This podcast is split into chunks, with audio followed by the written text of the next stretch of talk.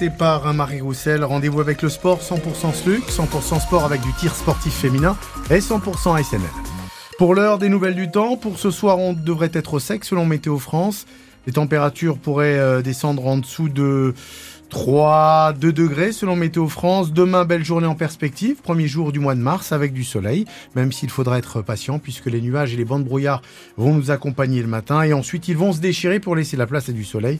Les maxi comprises entre 7 et 11 degrés selon Météo France. Bonsoir. Les accusés ont pris la parole au procès de l'attentat de Strasbourg devant la Cour d'assises spéciale de Paris. Quatre hommes sont jugés pour leur lien présumé avec le terroriste abattu par la police en décembre 2018, tué quelques jours après l'attaque au marché de Noël. Elle a fait cinq morts. Ce premier jour d'audience est donc marqué par les premiers mots des accusés, Antoine Ballandra. Oui, d'abord ceux d'Audrey le principal accusé, le seul poursuivi pour un motif terroriste. L'accusation estime en effet qu'il ne pouvait pas ignorer que son ami shérif Shekat préparait un attentat. Euh, toute la journée, le colosse de 43 ans, chemise blanche impeccable, est resté tête basse comme accablé. À l'invitation de la présidente, il se lève devant son box. Je suis dans la démarche de dire toute la vérité. Jamais je n'aurais pu me douter que cette arme pourrait servir à un attentat, dit-il.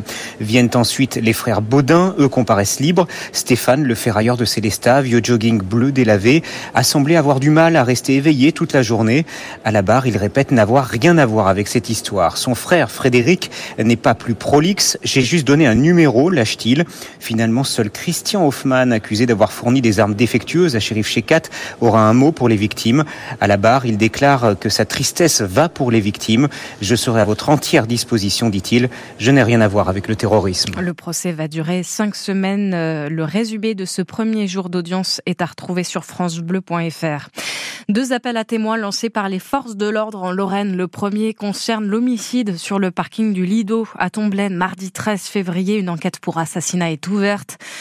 Le second appel à témoins porte sur un accident à Froire survenu le 17 février entre un automobiliste et un motard de 16 ans. Les contacts et les détails sont là encore sur francebleu.fr. Gabriel Attal en Lorraine. Le Premier ministre vient dans les Vosges. Demain, il doit notamment se rendre au siège de France Travail à Épinal avant de visiter le centre de formation de la Maufré Academy à Éloi et terminera son déplacement à Saint-Dié-des-Vosges. L'ouverture du rail à la concurrence, ça se concrétise chez nous avec l'ouverture d'un nouvel, avec l'arrivée d'un nouvel opérateur à grande vitesse, Kevin Speed, d'ici 2029 pour assurer une liaison entre les gares de Strasbourg, Lorraine TGV, Meuse TGV, Champagne-Ardenne TGV et Paris-Gare de l'Est. Un accord entre le ministère des Transports, SNCF Réseau et Kevin Speed vient d'être signé pour une durée de 10 ans renouvelable. Le concurrent à la SNCF fera rouler ses premiers trains en essai dès 2026. Des permanences pour accueillir les agriculteurs en difficulté en Moselle. Elles ouvriront dès demain, vendredi, dans les sous-préfectures à Thionville, Forbach, Sarreguemines ou encore Sarrebourg.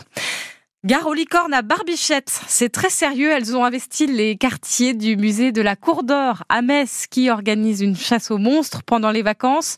Une activité qui ravit les enfants. Angel Yanomifa.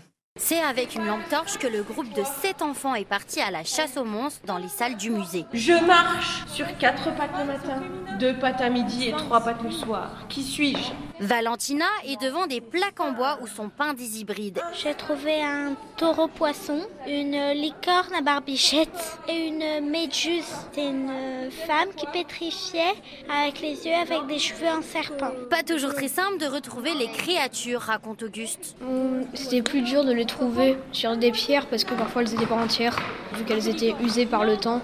C'était plus difficile à trouver, mais sur les tableaux, euh, c'était plutôt facile. Jules est face à des statues en pierre. Il raconte ce qu'il a retenu sur les monstres. Tous les monstres qu'il y avait à l'époque, tout ce qu'ils imaginaient, comme le poisson-chat par exemple, nous maintenant on sait à quoi il ressemble, mais avant euh, on pensait qu'il avait, vraiment une tête de chat. Pour l'organisatrice Marlène, les ateliers permettent d'avoir un autre regard sur les créatures. Ça peut aussi pour certains être la porte ouverte des monstres, des hybrides qu'ils connaissent par les séries, par les films, par la littérature. Et donc eux, peut-être ensuite, peuvent se dire que ben, effectivement, des monstres, ça existe depuis très très très longtemps. La chasse aux monstres s'est terminée en atelier création de masques de dragon. Bon, les ateliers pour les vacances de février sont complets, mais d'autres ateliers sont à prévoir en avril. C'est sur le site de la Cour d'Or si vous voulez réserver vos ateliers. Le Lorrain Théo Curin, premier athlète en e-sport à faire son entrée au musée Grévin à Paris. Le nageur verra sa statue inaugurée le 7 mars prochain. Et puis euh, l'AS Nancy-Lorraine affrontera le FC Metz en quart de finale de la Coupe Gambardella. C'est la Coupe de France des centres de formation. Le derby se tiendra en Forêt de Haie à Nancy le 31 mars prochain à 15h. 18h05 sur France Bleu Lorraine.